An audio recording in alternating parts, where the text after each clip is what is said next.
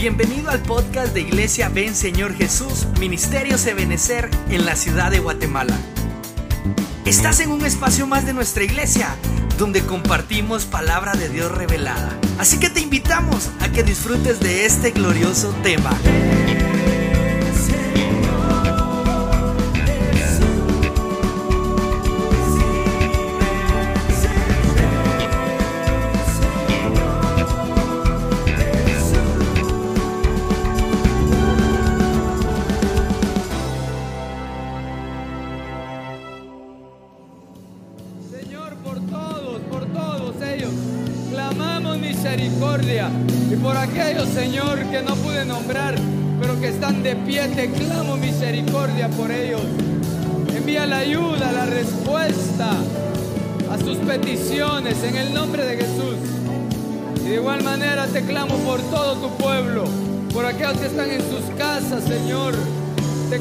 Misericordia.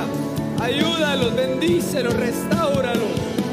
Que esta semana sea una semana de milagros, Señor. Una semana de respuestas a estas oraciones que hemos elevado al trono de tu gracia. Trae también, Padre, tu buena palabra. Encamínanos en ella, Señor, con una unción apostólica, profética, evangelística y pastoral. En el nombre de Jesús. Amén, amén y amén. Dale una ofrenda de palmas al Señor. Gloria a Dios.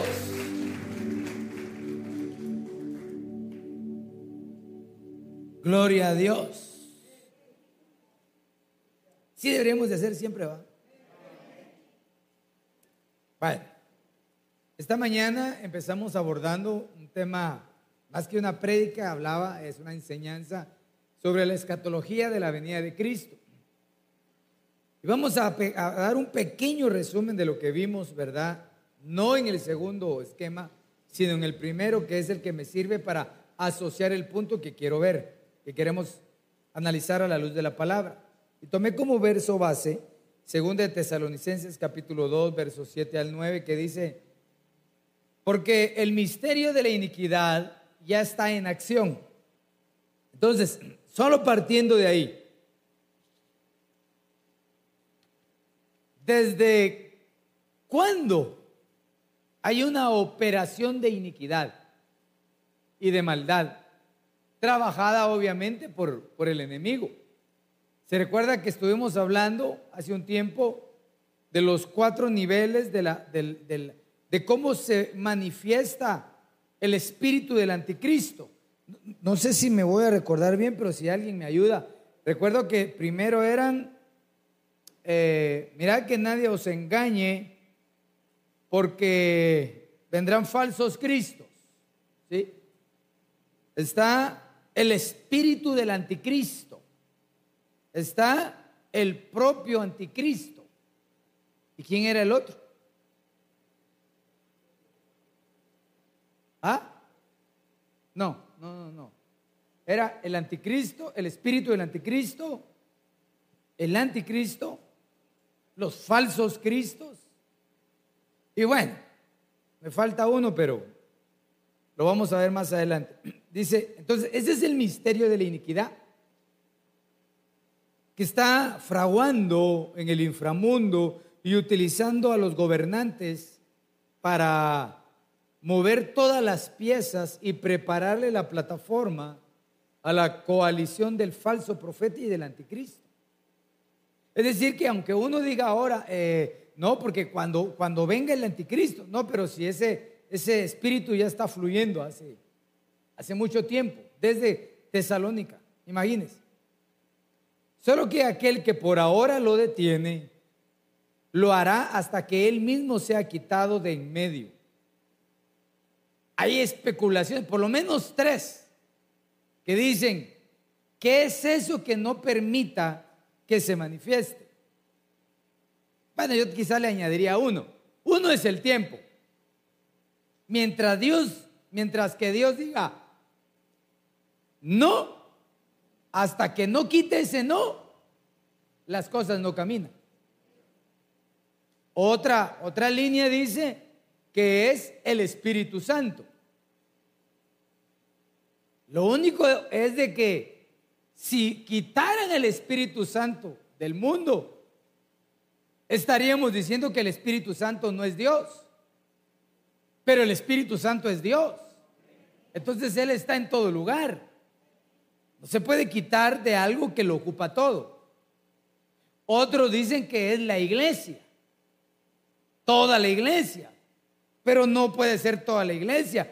Porque según Apocalipsis 12, la mujer que representa a la iglesia da a luz y uno es arrebatado y la otra parte queda en el desierto. Es decir, que una parte de la iglesia se va con el Señor y otra parte se queda en la tribulación. Lo único que se fue fue las primicias. Entonces tal vez podrían ser las primicias. En fin, ahí cuando seamos arrebatados vamos a ver qué era, ¿verdad? Y entonces, dice, será revelado ese inicuo, a quien el Señor matará con el espíritu de su boca. Imagínense, ni siquiera lo toca. Tu Dios y mi Dios es poderoso. Solo con su palabra. Y destruirá con el resplandor de su venida. Inicuo cuya venida es conforme a la actividad de Satanás, con todo poder. Entonces, mire cómo opera el enemigo. Ese, ese misterio de iniquidad con poder, con señales y prodigios. Y ahí dice, todos estos, esa forma en la que sana un brujo, es un poder mentiroso. El que hace una señal en los cielos, un hechicero, un agorero, es una señal nacida de un mentiroso y que tiene una actividad que se sustenta en el enemigo. Y un prodigio, un portento que se ve como en las obras de las tinieblas lo hacen, pero todo eso es mentira porque es nacido del enemigo. Nosotros como creyentes tenemos un destino diferente para toda la humanidad. A lo largo de, de la caída de Adán, que es donde se cuentan los años, desde su caída, que son cuatro mil años para acá, hacia, hacia la frontera del, entre, el nuevo, entre el Antiguo y el Nuevo Testamento, más los dos mil y pico de años vividos, eh, se, ha, se, ha, logrado, hermano, ver que la humanidad, en lugar de buscar a Dios, se aleja de Dios. En lugar de buscar la luz, busca las tinieblas. Durante cuatro mil años Dios empezó a formar a un pueblo en el cual Dios se iba a manifestar y colocó sus leyes, sus patrones, hizo milagros, prodigios. Hermano, ahí donde, donde vemos que el milagro, el milagro más grande en extensión fue el que Dios hizo en el desierto. Por 40 años Dios les dio comida gratis. Quiero preguntar, ¿alguna vez Dios le ha mandado la provisión para que usted coma? Así que usted está, Señor, tengo hambre. Y yo no sé por qué cuando uno no tiene le da hambre. Señor, hoy tengo ganas de algo, Señor, pero no tengo. Y viene Dios en su misericordia y envía a alguien, hermano. Qué Dios tan grande tenemos, ¿verdad? Y al día siguiente usted dice, ya sé la fórmula, no compro nada y le pido a Dios. Que si ese día ayunó. Pero no fue así con el pueblo de Israel. Por 40 años yo les dio de comer. Por 40 años hubo una nube que los cubría y los guiaba. Por 40 años había un resplandor por la noche que los guiaba. Hermano, el milagro más largo en extensión. Pero resulta que al pasar los años, ese pueblo se empezó a acostumbrar a lo bueno, a lo bueno que hacía Dios. Y a veces nos parecemos a ellos. Nos acostumbramos a estar bien. Nos acostumbramos a estar en una congregación. Nos acostumbramos a servir. Nos acostumbramos a tener salud. Y lo lamentable ahí es que al acostumbrarse uno pueden haber distractores y cuando empiezan a, llegar los distractores y nos vamos a ellos, entonces viene Dios y empieza a tornillar la tuerca. El pueblo de Israel se volvió idólatra, se volvió infiel espiritualmente empezó, apartó el canon, la Torá, y puso leyes humanas. Y se empezó a formar de esa, forma, de esa manera. Cuando viene el Señor Jesucristo, ya nacido en Belén, Él viene a hacer una revuelta a todo. Y juntamente con eso, Él cambia la oportunidad de judíos a gentiles. Por ejemplo, usted, eso se ve en todos lados, pero por ejemplo en los Estados Unidos, como que cada quien se estaciona en cierto sector. Entonces dice, vamos a ir con los mexicanos, fíjese, vamos a ir al área de los mexicanos. Ah, todo tirado. Y sombreros y chile y todo. Vamos a ir al, al área de los afroamericanos. Sucio. Vamos a ir al área de los judíos. Hermanos, es una ciudad. Y los niños con sus guedejas aquí y sus kipas y todo. Y ahí no cabe uno. Así de sencillo. Si lo ven que usted va llegando, ellos ni le hablan. Lo único malo que ellos hicieron lo mismo con Jesús cuando vino a la tierra. Entonces viene el Señor Jesús y dice, bueno, vine a ti, no me quisiste recibir, ahora me volteo y nos dice, a todos los de la zona 12, ¿cuántos quieren abrirle el corazón a Jesucristo? Vaya, entonces dice, bueno, no quisiste, a todos ahora, a todos aquellos que crean en mí, les vamos a llamar hijos de Dios. Y entonces el pueblo de Israel, los judíos, no, no puede ser así. Y no, y que no, y que sí, sí, porque Dios es soberano. Entonces, abriendo ese nuevo pacto, esa nueva gracia, Dios empieza a establecer, hermano, una etapa diferente para ese nuevo pueblo que somos nosotros. ¿Y cuál era esa etapa? Cuando el Señor Jesús predicó en su ministerio terrenal, Habló de tantas parábolas respecto a un novio, a la novia, a las vírgenes, a las diez vírgenes, aquellas, ¿verdad? Sensatas e insensatas. Todas esas parábolas del rey hacendado, del hombre hacendado que se iba y dejaba encargado su hacienda a siervos fieles y siervos infieles. ¿Por qué predicó tanto él de eso? Porque iba a levantar a un hombre, a un apóstol, que lo iba a convertir en el perito arquitecto de la iglesia. Es decir, que le iba a revelar a él qué iba a hacer con la iglesia. Porque nosotros ya somos salvos. ¿Se recuerda? Estuvimos hablando de qué podíamos ser salvos hace como 15 días, ¿verdad? O más. Y, y qué se debía tener para alcanzar la salvación. No era solamente, aunque es lo más grande, el ser salvo de la muerte eterna. Pero hay muchas cosas de las que Dios nos salva.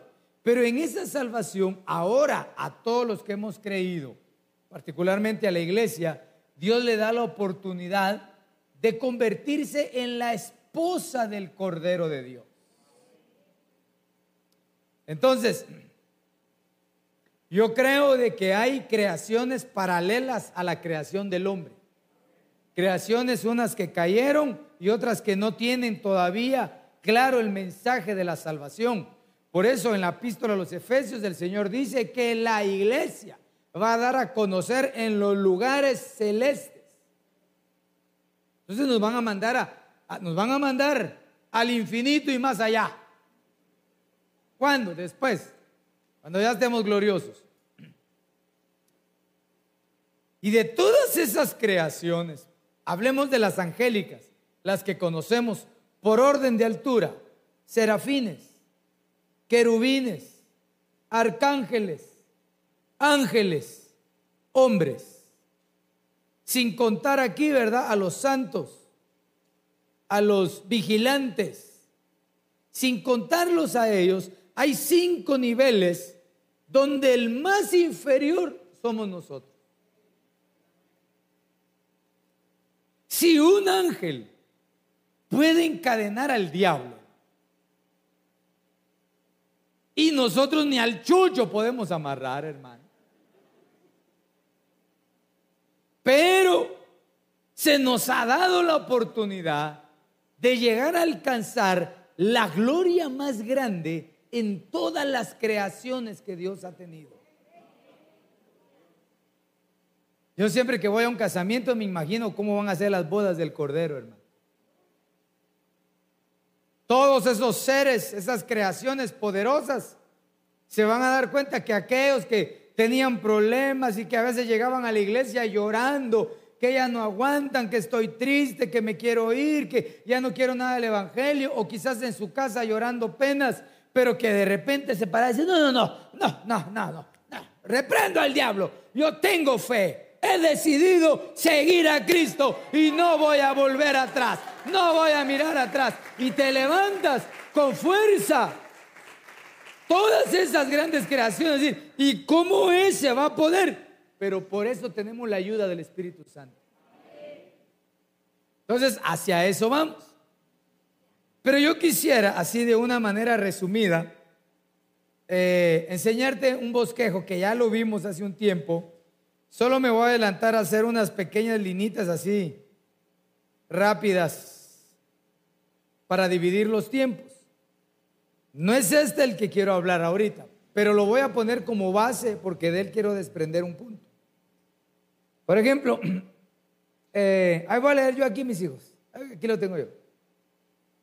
Aquí al final puse año cero, es decir, que, bueno, para mí el año cero es cuando el Señor nació. Aunque ya había algunos dicen, no, son cuatro años, vaya, está bueno, pero año cero. En ese año apareció el Señor Jesús en un pesebre. Se manifestó a la humanidad. Eso se llama fanero. Se manifestó.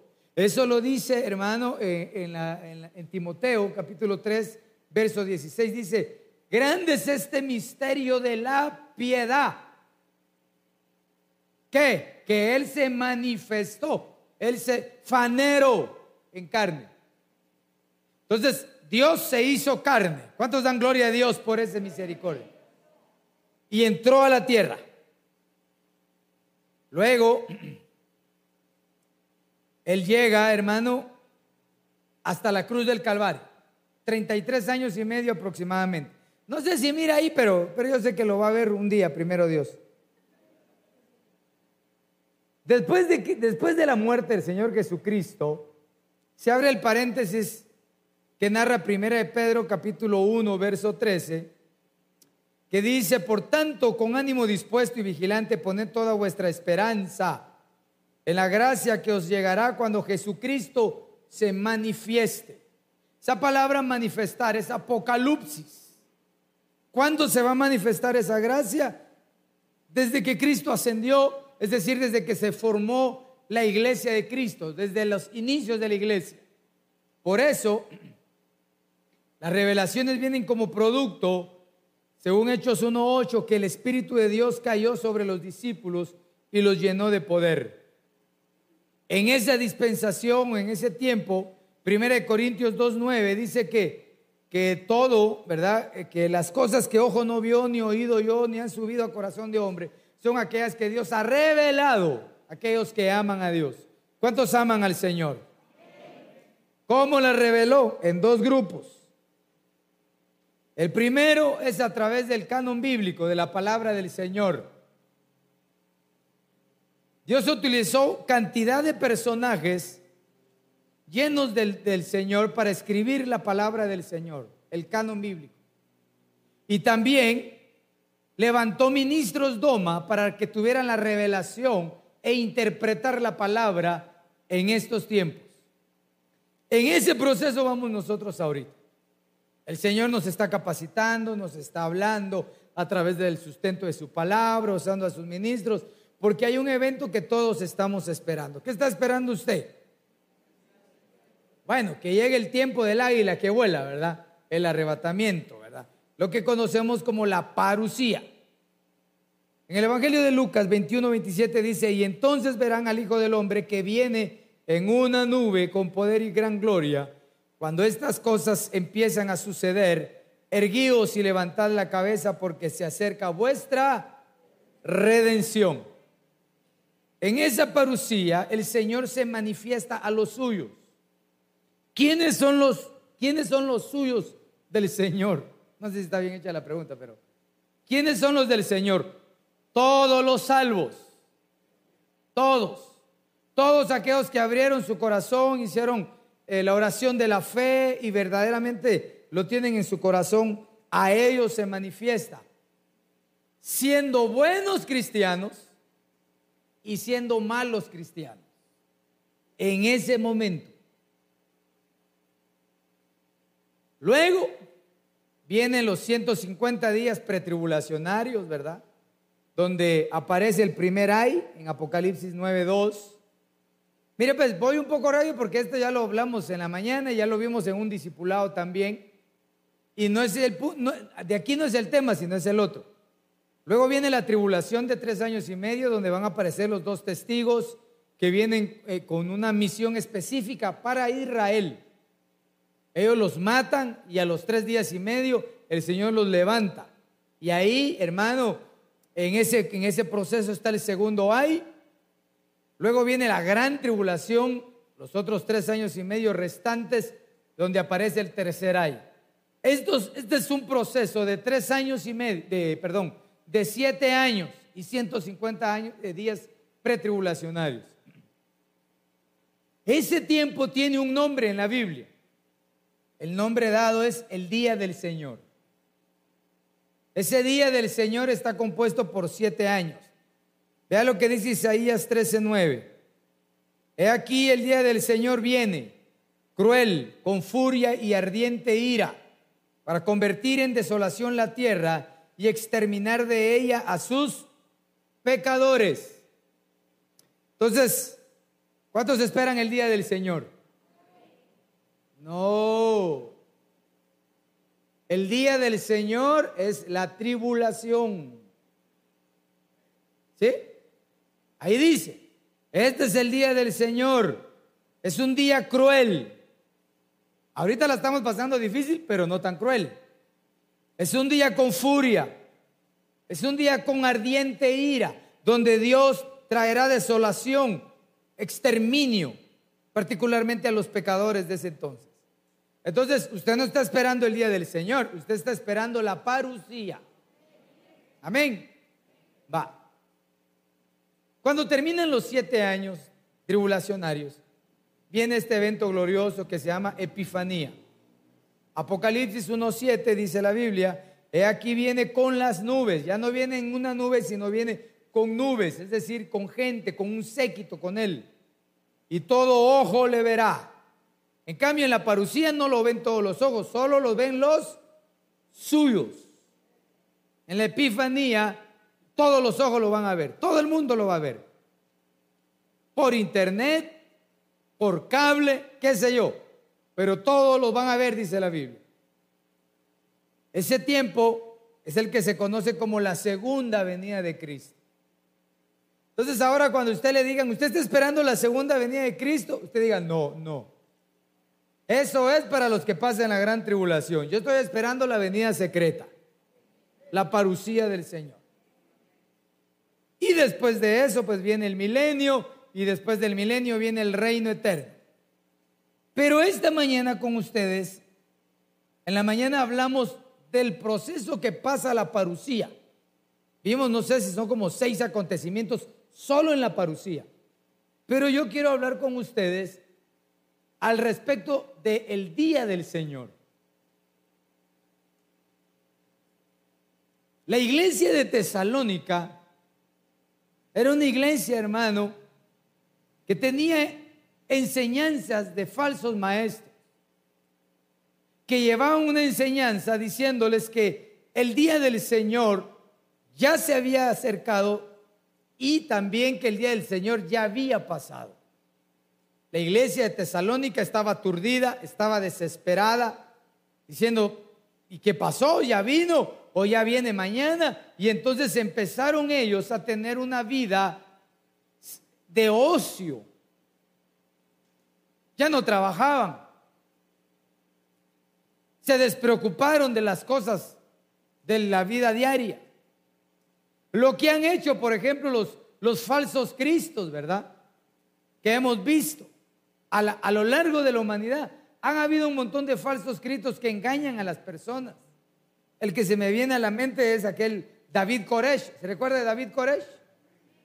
Ese hombre, hermano, Él decía que él era el Mesías. Y se lo llevó en Texas, en Texas, hermano. Se lo llevó a un lugar y lo que tenía era armamento. Porque él decía que él tenía que conquistar. Y engañó a todas las mujeres. Él se metía con todas las mujeres. Pero, ¿a qué voy yo? Al engaño. Igual estaba la iglesia de Tesalónica. Entonces el apóstol Pablo les tiene que escribir y aclarar a qué tiempo se refiere. Veamos entonces 2 de Tesalonicenses capítulo 2, verso 1 al 3.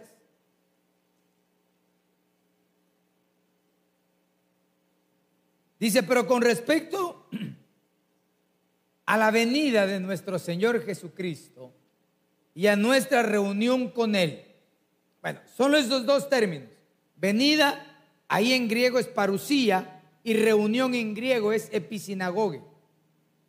Eso lo vimos en el primer servicio. Entonces, en la parusía lo que va a haber es una reunión de todos. Todos nos vamos a reunir con el Señor. Todos.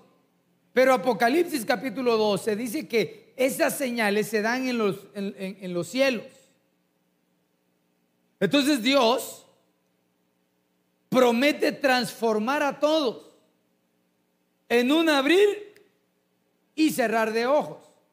La palabra utilizada ahí en un momento es átomo. Es decir, en un átomo de tiempo las cosas van a suceder en la parucía.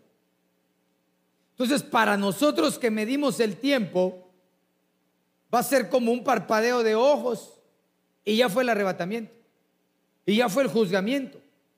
Y ya los que dieron la talla fueron arrebatados y los que no fueron devueltos a la tierra. En un parpadeo. Entonces son esos dos términos que lo vimos en, la, en, la primer, en el primer servicio. Reunidos con Él, os rogamos, hermanos, que no seáis sacudidos fácilmente en vuestro modo de pensar, ni os alarméis, ni por espíritu, ni por palabra, ni por carta como si fuera de nosotros, en el sentido de que el día del Señor ha llegado. ¿Cuál es el día del Señor? El día ardiente, en, los, en los años tribulacionarios. Entonces el apóstol Pablo dice, mire, ustedes no tengan pena, todavía no ha venido el Señor, todavía Dios no ha desatado su ira en su día que nadie os engañe en ninguna manera, porque no vendrá sin que primero venga la apostasía y sea revelado el hombre de pecado, el hijo de perdición. Entonces aquí hicimos otro esquemita. Solo aquí en esta última parte para aquellos que tenían duda respecto de que si vamos a saber quién es el anticristo, ahí dice la Biblia que primero, antes que venga el día del Señor, el cual es la tribulación, va a venir la apostasía y la revelación. No apocalipsis, es el apocalipto. Esa es la palabra que se utiliza en griego ahí. El apocalipto del anticristo.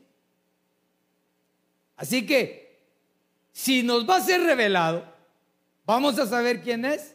Lo más importante es que estemos preparados para irnos con el Señor. Amén. Bueno. Veamos pues. Veamos pues si. Estamos nosotros aquí en la tierra tranquilitos. Hoy qué 20, qué dije, se me olvida. No, hoy es 30 de mayo 2021, sentados, unos cómodos, otros sin, sin ver bien, otros con calor, otros con sueño. Pero aquí estamos. En la tierra hubo un fanero lo que ya le expliqué. Jesús, Dios se hizo carne.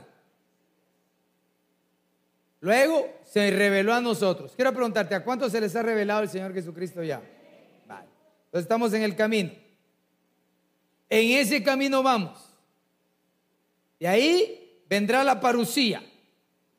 Ese versículo que leímos que cuando oigamos estas cosas, erguíos, erguíos, porque vuestra redención está pronto.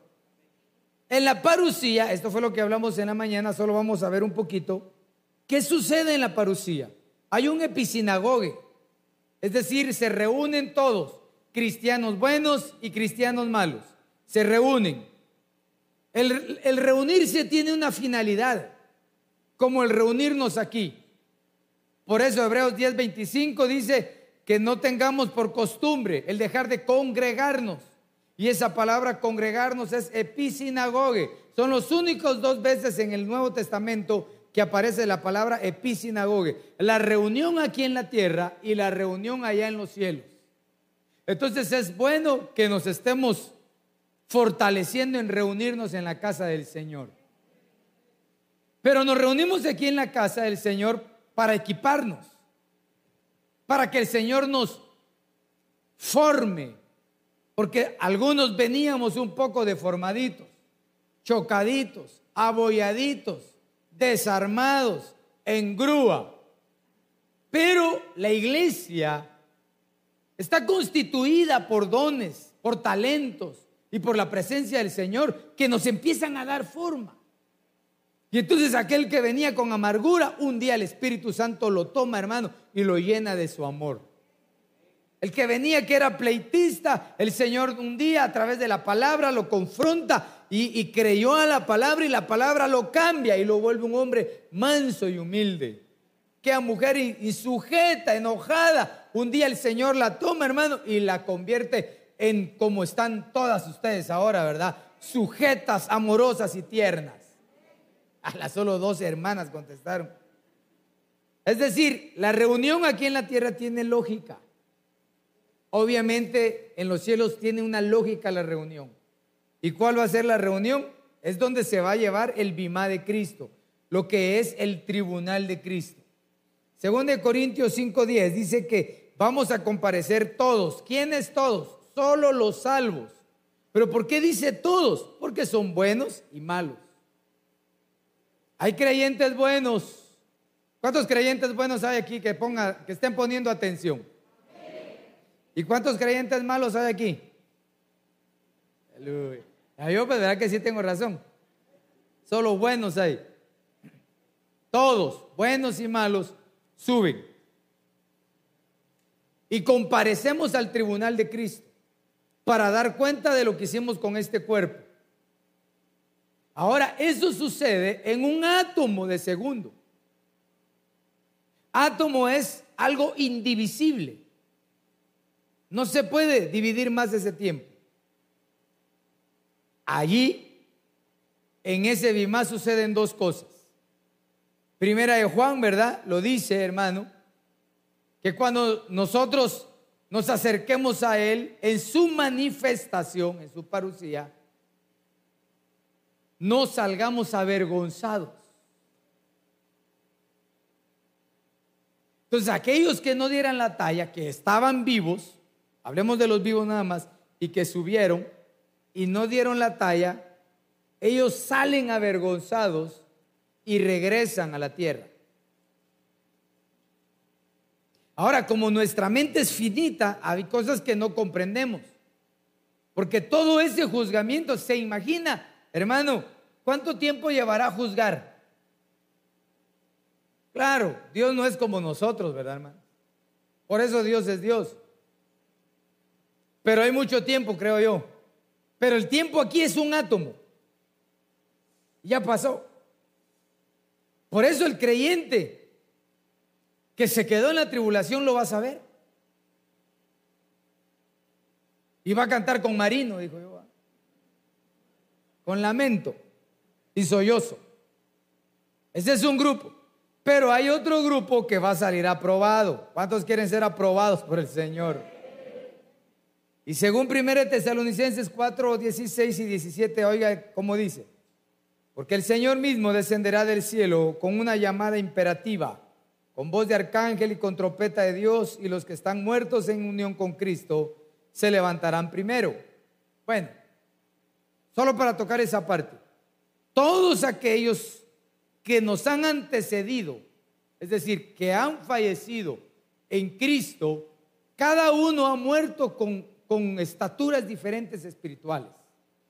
¿Sí? ¿Y cuándo son juzgados? Hebreos lo dice. Hebreos 9:27 dice que le es menester al hombre morir una vez y luego el juicio. Entonces ellos todos al morir tienen el juicio.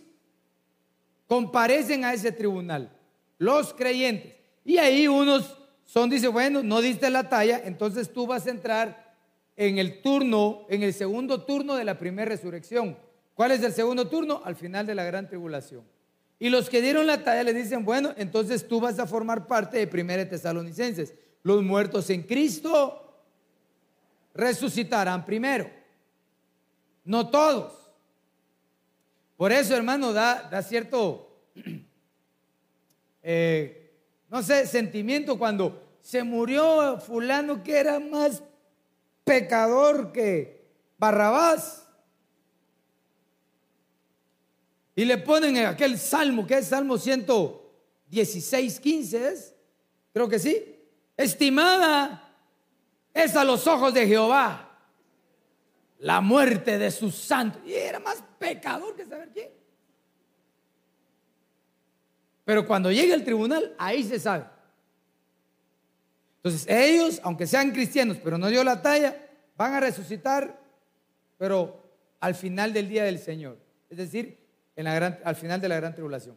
Pero hubo un grupo que sí dio la talla y que puso su esperanza en la gracia. ¿Qué gracia? En la gracia del Espíritu Santo que se fue manifestando a lo largo del apocalipsis de todo el tiempo que estamos viviendo ahora. Ellos se levantan y los que estemos vivos se levantan y los que hayan quedado, dice, después nosotros, los vivientes, que sobrevivamos esa palabra sobrevivir es remanente. Entonces allí en, el Bimá, los que alcanzaron la estatura de vivientes, allí ellos son arrebatados. Hasta ahí es el arrebatamiento. No sé si me estoy dando a entender, no se ha perdido, ¿ah? Acuérdense que aquí estamos en el cielo. Ahí en arrebatado. Los que hayamos sobrevivido seremos arrebatados juntamente con ellos. ¿Con quiénes? Con los muertos en Cristo. Para estar con el Señor todos los días. Y vienen los siete años del casamiento. Aleluya. Y de ahí viene el día del Señor. Y de ahí, que son los siete años, viene la Epifanía. Pero yo quiero hablarle a usted Vamos a ver qué dice aquí. Del día del Señor. Esos siete años, hermano, que narra la Biblia en 2 de Tesalonicenses, vamos a ver.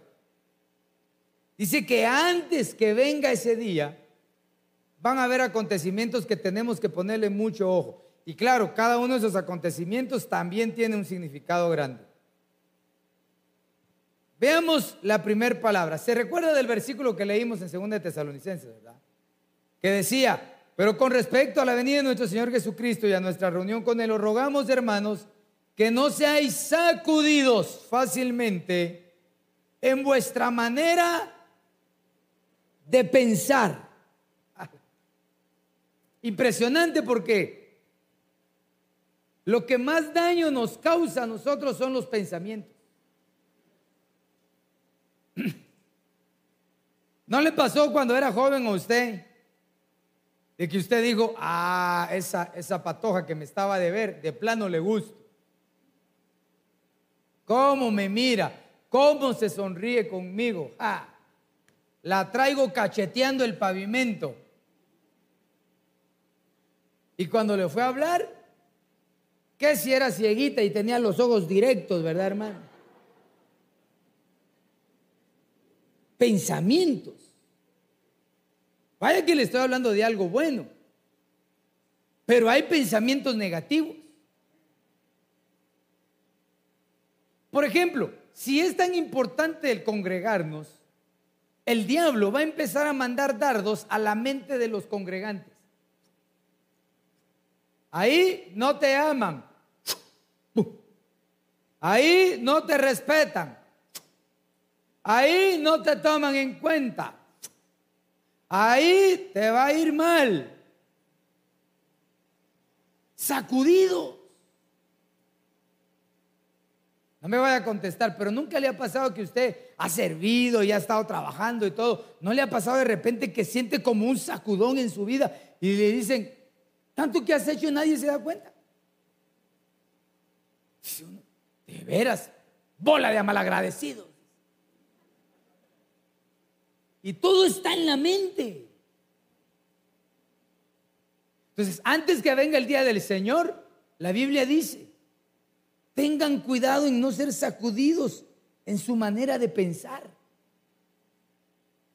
Ahora, esa palabra sacudidos también quiere decir derribar. Mire, hablamos en la mañana de lo que ha pasado en esta cuarentena. ¿Cuántos hermanos? Y no solo en, en esta iglesia, en todas las iglesias. Ya no llegaron. ¿Es la culpa del pastor? No, no, no, no, no, no. Ni suya tampoco. Porque el pastor también. Yo supe de algunos pastores que dejaron la iglesia, dejaron la iglesia. Y la gente llegó a ver si había culto y ya no había ni iglesia ni pastor. ¿Quién tuvo la culpa? Las ovejas. No, el pastor. Ya no quiso. Su mente fue sacudida. Pero así fue la sacudida a todo el mundo ahora. No solo a las iglesias de cierto sector, en todo el mundo vino una ola para derribar la fe de muchos. Porque es una operación del espíritu del anticristo. Entonces, hermano, no nos dejemos derribar por el Señor, por el enemigo. Pastor, es que mire, pues ya no aguanto. Bueno, pero ¿y qué te pasa? Es que, que ya no, pero ya no qué. No sé.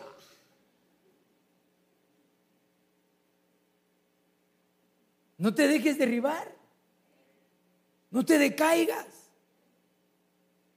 Hermano, ¿cuántas veces todos nosotros, empezando por su pastor, casi que viene uno aruñando para salir adelante, pero no nos tenemos que dejar derribar?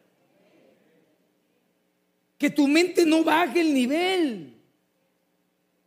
Porque cuando se derriba la mente espiritual, se edifica la mente carnal. Y entonces, hermano, empieza la obra del enemigo a florecer en, en las iglesias. Que el Señor reprenda al diablo. Esa palabra sacudidos es perturbar también. Entonces, antes de que venga el día del Señor, que es el día de la tribulación, los años tribulacionarios, mucha gente va a estar perturbada. Turbada, sí.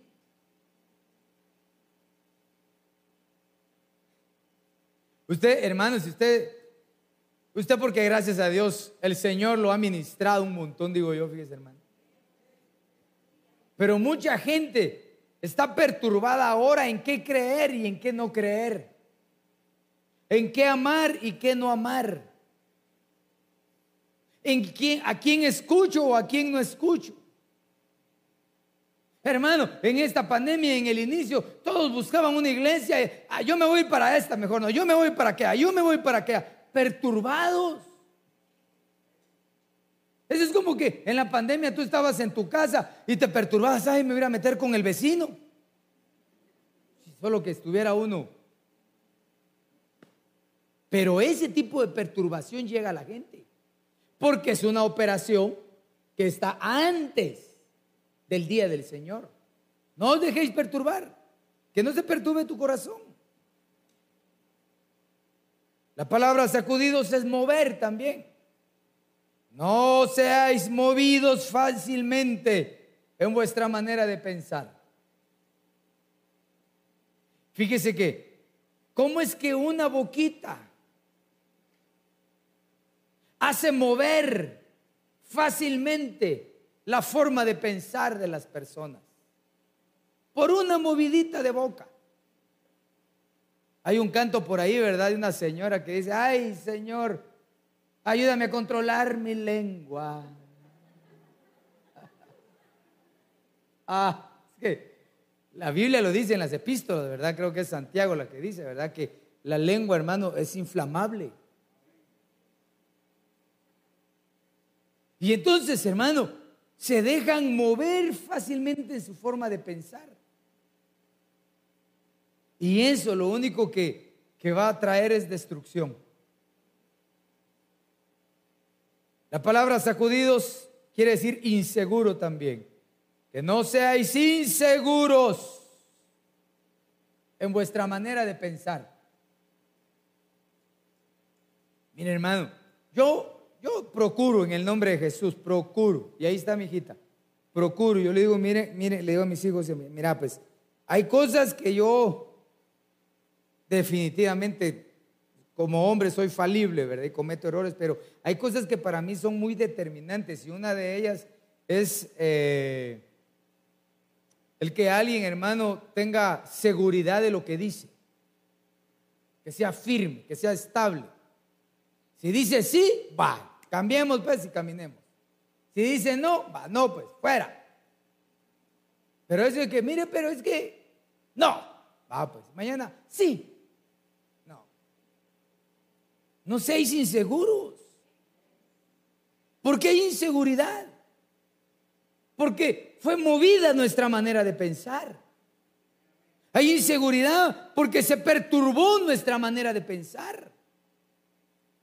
Yo tengo que estar seguro. Quiero preguntarte, ¿tú estás seguro que eres salvo? Ahí arriba, ¿están seguros que son salvos? Ay Dios. Aquí abajo, ¿están seguros que son salvos en Cristo? Ahí arriba, ¿están seguros que son salvos en Cristo? Seguros, hombre. Mira hermano, si Dios nos ha dado palabra, si Dios te ha bendecido, si Dios ha sanado tu vida, te ha prosperado, ha dado dones, ha dado talentos, ha usado en palabra, en profecía, ¿cuál es la inseguridad? ¿Qué, qué movió el enemigo? Porque sabe que viene el día del Señor.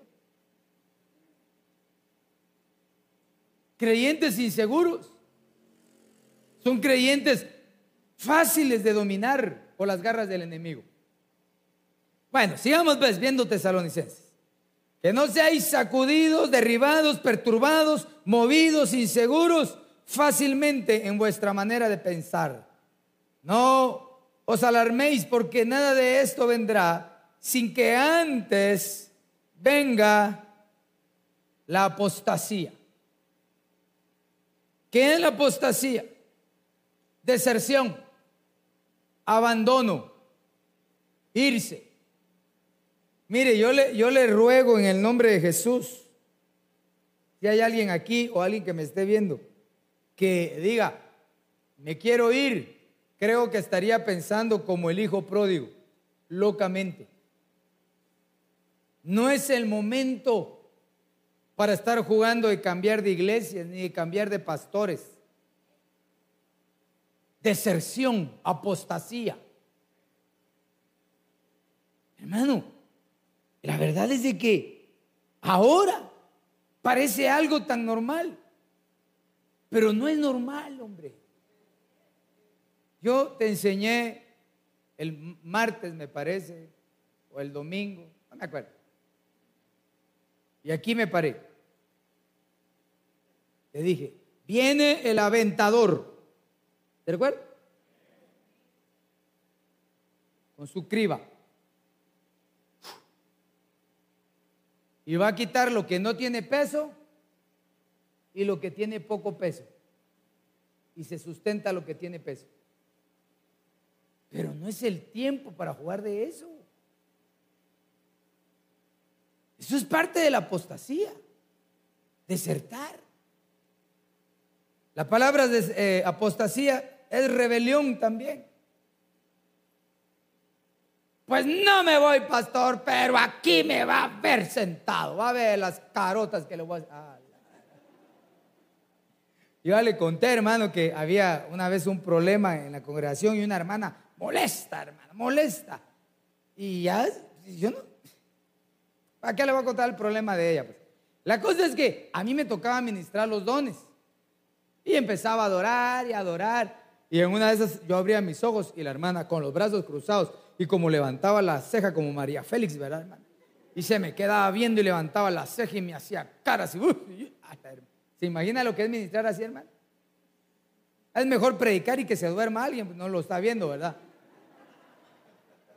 Pero, pero que le hagan caras a uno, hermano.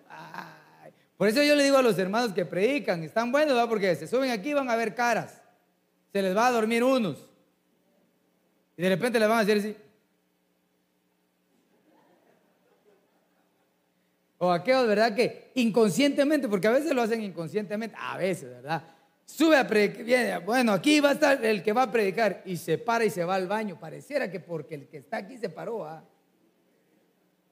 Pero si no está fortalecido aquí, pues la hermana, hermano, me hacía unas carotas, hermano. Ah. Apostasía, rebelión. Usted sabe que yo el rema que he recibido del Señor es que cada quien toma su propia decisión. Yo soy un pastor nada más, pero las ovejas no son mías, las ovejas son del Señor. Ni tampoco yo soy suyo, yo soy del Señor. Y si alguien toma una mala decisión o, bueno, basado en esto, en, estos, en estas cosas, ahora si es porque se va a ir a vivir a Inglaterra, a Nueva Zelanda o algo así, pues váyase, ¿verdad? Y abrimos una obra allá con usted. Usted pone un tema de esas y apóstol le llaman allá. Pero se imagina estar en una congregación y con rebelión, hermano. Rebelde, mal encarado, sin querer hacer nada, con chisquetes. No, no, no. Eso es lo que sucederá antes del día del Señor. Pastor, pero si ya está profetizado. Sí, pero yo no quiero caber, eh, encajar en ese versículo. ¿O usted quiere encajar en ese versículo?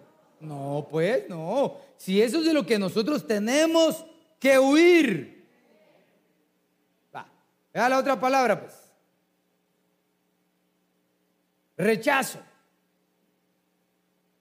Apostasía quiere decir rechazo. Como cuando le dicen a uno, ¿verdad? Vos de repente te vas a morir, yo rechazo, reprendo. Y uno más sutil, reenvío, dice. Mire pues, yo de usted recibo consejo, pero de él o de ella rechazo. O cuando cabal nos están tocando la tecla, ¿verdad? Rechazo lo que dice porque de plano por mí lo dicen. Apostasía, es, es una actitud de apostasía, el rechazo. Vaya, si fueran palabras humanas, defiéndete, me tengo que defender, pero si es la palabra del Señor. el rechazo es una forma de apostasía. El rechazar a las autoridades, el rechazo a las coberturas, el rechazo a la obediencia, todo eso es una forma de apostasía. Vaya, y todavía no ha venido el Señor. Ni siquiera el día del Señor. Y ya tenemos que sacudidos, derribados, perturbados, movidos, inseguros, apóstatas, desertores, rebeldes, rechazados. Solo uno es un tema, solo uno. Cada punto. ¿Y ahí qué más sigue? Vamos a ver que nadie os engañe de ninguna manera, porque no vendrá sin que primero venga la apostasía, o sea, bien, y sea revelado el hombre de pecado. La palabra revelado es apocalipto. El apocalipto es el que revela al hombre de pecado. Es decir, en este caso al anticristo. Descubrir. Apocalipto es descubrir. Antes que venga el día del Señor, se van a descubrir muchas cosas.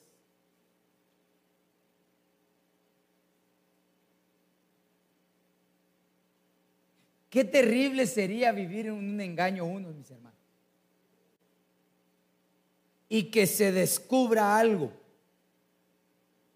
que realmente, hermano, pueda traer un daño colateral a muchos. Yo creo que en la vida cristiana deberíamos aprender a manejar la, nuestra conducta de formas diferentes. Fíjese que en el mundo, por ejemplo, hay dos personajes que los meten en un cuadrilátero, hermano. Y se pasan sonando 12 rounds. Y cuando terminan, se abrazan. ¿Qué cabeza le dejó la cara torcida, hinchada? Felicidades, vos. Felicidades. Te quiero, te quiero, te quiero. Y el cristiano no hace eso, hermano. Entonces, viene un tiempo donde se van a descubrir cosas.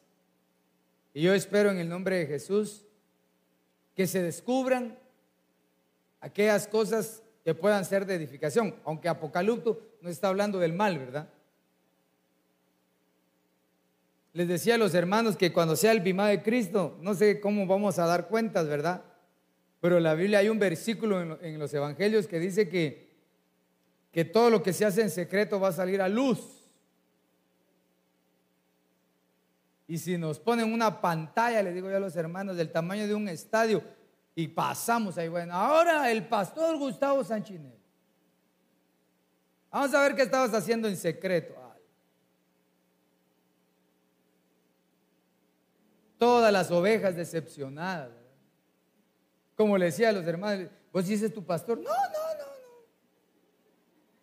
Me caía bien, dice, pero no. Pero el único consuelo era que después iban a pasar ustedes.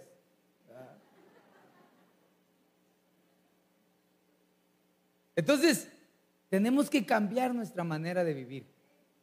Tenemos, tenemos que hacer algo, mis amados. Pero no es con fuerza humana. Es con el poder del Espíritu Santo y la palabra.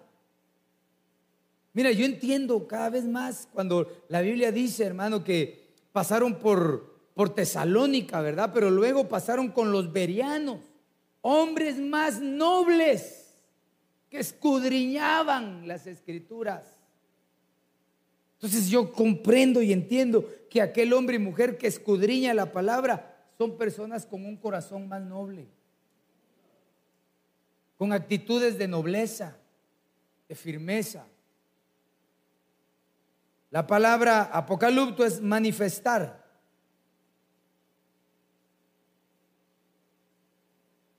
Como estamos hablando del enemigo y de los males que suceden, ¿verdad, hermano? Eh, tenemos que pedirle al Señor que no se nos manifiesten cositas malas. Mire, el tiempo va pasando, mis amados. Y tenemos que aprovechar las ministraciones del Señor en nuestra vida revelar. Antes que venga el día del Señor, se va a desvelar, revelar muchas cosas. Cuando hablamos de apostasía, tengo en mi mente, ¿verdad? Las tres diferentes clases de apostasía. La apostasía reversible le llamaron, a la manera del apóstol Pedro, ¿sí?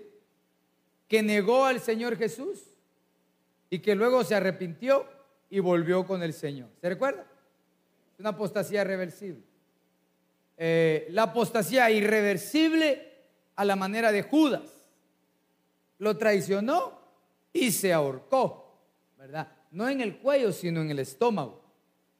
Se amarró el estómago y se le salieron las vísceras.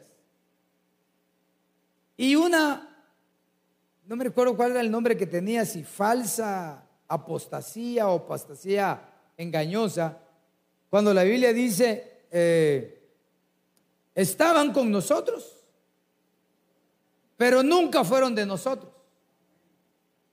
Y por eso salieron de entre nosotros. Entonces ese no puede ser una clase de apostasía porque al final nunca fueron. Pero el apóstol Pablo cuando contaba sus luchas con, en ríos, con hambre, con persecución, con ladrones, termina ese versículo diciendo, y también con falsos hermanos. Entonces, amados hermanos, tenemos que acercarnos más al trono de su gracia. Obviamente ya no me caben más versículos aquí, ¿verdad? Pero hay tanto que hablar. Porque vamos a ver. Vamos a ver. Joel 1.15 lo leímos, ¿no? No. Ah, no, hay de ese día porque está cerca el día del Señor y vendrá como destrucción del templo. Vea lo que dice Joel 2.28. Mire, ahí está como el proceso resumido. Y sucederá que después de esto derramaré mi espíritu sobre toda carne. ¿Cuándo sucedió eso? En el Pentecostés, en el inicio de la iglesia primitiva sobre toda carne y vuestros hijos y vuestras hijas profetizarán. Señor, yo te pido que nuestros hijos y nuestras hijas profeticen en esta iglesia. Abre sus bocas, Señor, y que sean fáciles y dóciles a la interpretación que tú les des. En el nombre de Jesús. Dice también, vuestros jóvenes tendrán visiones, Señor. Trae visiones a la juventud de esta iglesia, Señor que sus ojos sean abiertos espiritualmente, Padre, para ver tu maravilla. Y aún, dice, dice, vuestros ancianos soñarán sueños, es decir, los ancianos tendrán revelaciones. Señor, te pido por la gente madura espiritual que ha perseverado a lo largo de muchos años, que traigas sobre cada uno de nosotros revelaciones abundantes. Eso es ahora. Eso es lo que está diciendo. Y aún sobre los siervos y las siervas derramaré mi espíritu en esos días. ¿Cuáles? En esto. Y haré prodigios en el cielo. ¿Cuándo? Ahorita. Prodigios en el cielo y en la tierra. Sangre, fuego y columnas de humo. Sangre siempre nos habla de violencia. Fuego, hermano, de carácter, de problemas sexuales. Eso es ahorita. Columnas de humo, engaño, movimiento de espíritus inmundos. ¿Cuándo? Ahorita. Ahí dice, el sol se convertirá en tinieblas y la luna en sangre. Quiere decir que algún día quizás vamos a ver las tinieblas y la luna como de sangre, aunque ya vimos algunas tetradas, ¿verdad? ¿Por qué? Porque dice que esto sucederá antes que venga el día del Señor.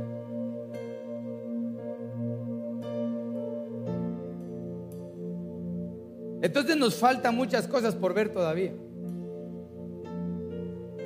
Estamos viendo tiempos determinantes si no hacemos cambios determinantes. No te aconsejo que pienses irte en el día del Señor, en el día del Señor a la tribulación. Mejor preparémonos para irnos en su parucía y ser hallados dignos, dignos. Es otro tema que estamos desarrollando. ¿De qué vamos a ser dignos? Porque una cosa es que su misericordia nos ayude y una muy diferente a que por nuestra actitud seamos hallados dignos. Es un esfuerzo propio. Así que mis amadísimos hermanos, solo déjame recordarte para traer consuelo a tu vida. El Señor viene pronto. Por eso dice, consolaos en estas palabras. ¿Cuáles? Maranata. El Señor viene pronto. Pero yo no quiero regresar avergonzado, ni por mis actitudes, ni por no haber sido un centinela de hablar. Pero tampoco quiero que tú regreses avergonzado. Yo creo algo, hermano, que lo que hicimos aquí en la tierra, el servicio que prestamos a, lo mejor eso, algo así nos va a tocar allá. Eso es mi pensamiento, pero como se vale pensar, ¿verdad? Lo que sí estoy seguro es de que estamos viviendo el tiempo más glorioso sobre la faz de la tierra. Antes los únicos que profetizaban eran los profetas. Ahora nuestros hijos. ¿Cuántos tienen hijos que digan amén? ¿Les gustaría oír profetizar a sus hijos? Mire pues, cuando uno oye profetizar a sus hijos, ni oye la profecía, está llorando uno de la alegría de lo que Dios está haciendo. Que nuestros jóvenes, hermano, en lugar de venir a contar cómo quedó la Champions, vengan a contar visiones espirituales. Vi al Señor, vi algo, una visión. Que nuestros hombres y mujeres que llevan años caminando en el Evangelio traigan constantemente revelaciones que Dios les ha dado a través de los sueños, a través de la palabra. Si yo me esfuerzo y digo, Señor, yo quiero encajar en ello, todo lo que está pasando a mi alrededor deja de tomar importancia. Las pequeñeces de los problemas, las pequeñeces de las fricciones, todo eso quedará a un lado con tal de encajar. Los jóvenes y los hijos piensen, anhelen, oren, Señor, úsame en la profecía, úsame en la profecía. Abre tu mente al Señor, abre tu corazón al Señor. Hermanos y hermanas que tienen años de caminar en la fe cristiana, preparémonos, Señor. Dame revelación, Padre Santo. Dame de tu Espíritu, Padre. Háblame a través de tu palabra. Y te vas a dar cuenta que eso te va a llenar y te va a llenar. Y cuando menos sienta, sintamos, nos vamos con el Señor. Ponte de pie, por favor. Y vamos a orar a Él para que de nosotros tenga misericordia. Aleluya. Padre, en el nombre de Jesús. Son tiempos definitivos, Señor. Tiempos de preparación y tiempos de definición. Señor, yo me presento delante de ti, presento mi familia, pero igualmente presento esta congregación, Señor. Y la presento, Señor, para rogarte misericordia por cada uno de ellos. Te ruego, Padre, que perdones nuestras maldades, nuestras infidelidades, nuestro alejamiento. Perdónanos, Señor. Intercedo a favor de ellos hoy. Y al mismo tiempo te ruego, Señor, que despiertes en nosotros esa vida espiritual que nos va a alcanzar para llegar a la estatura del hombre maduro a la plenitud de Cristo.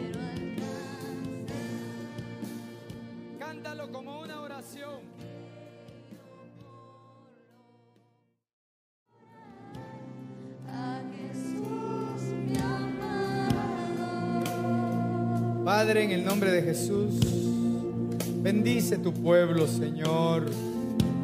Que la bendición que tú determinaste para cada uno de ellos en esta mañana para aquellos que están aquí presentes como para aquellos que están al alcance de nuestra voz, hoy, Padre, ellos la tomen, la beban, estén dispuestos a recibirlas. Permite, Señor, que en este inicio de semana sus vidas hayan sido fortalecidas, su mente sea resguardada. Si tuviesen alguna necesidad en la semana, envía ángeles alrededor de ellos para que los ayuden, Señor.